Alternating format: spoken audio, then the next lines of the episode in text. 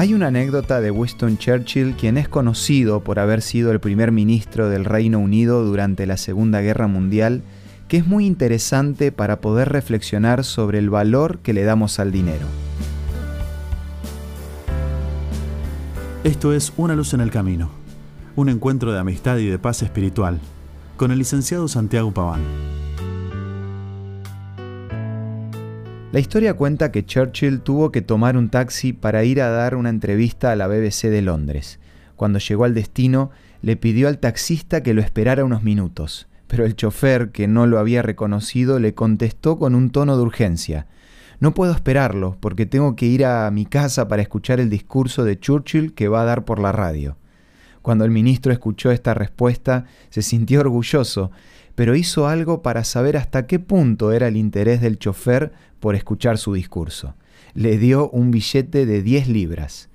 Al ver la fortuna que le había pagado por el viaje, el taxista respondió, Señor, esperaré todo el tiempo que sea, y que el discurso se vaya al infierno.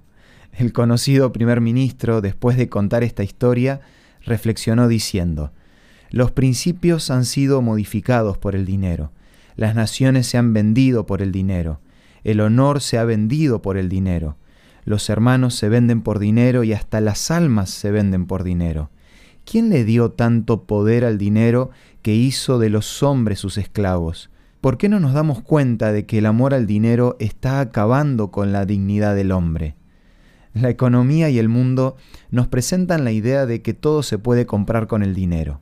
Incluso muchos creen que la única manera de tener felicidad es teniendo dinero, pero lo único que podemos obtener de esa filosofía es la insatisfacción de ir detrás de algo que nunca vamos a alcanzar. Como se suele decir, el dinero puede comprar una cama, pero nunca el sueño. Puede comprar una posición, pero no el respeto.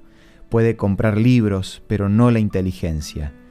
Quienes creen que el dinero lo hace todo, terminan haciendo todo por dinero.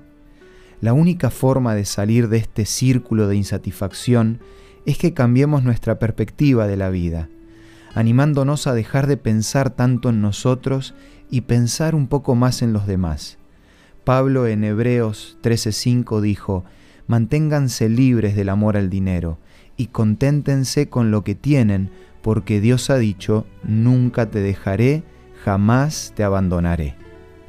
Para conocer más sobre esta perspectiva de la vida, te invito a leer los temas del curso Por una vida mejor, que podés solicitarlo gratuitamente de la siguiente manera.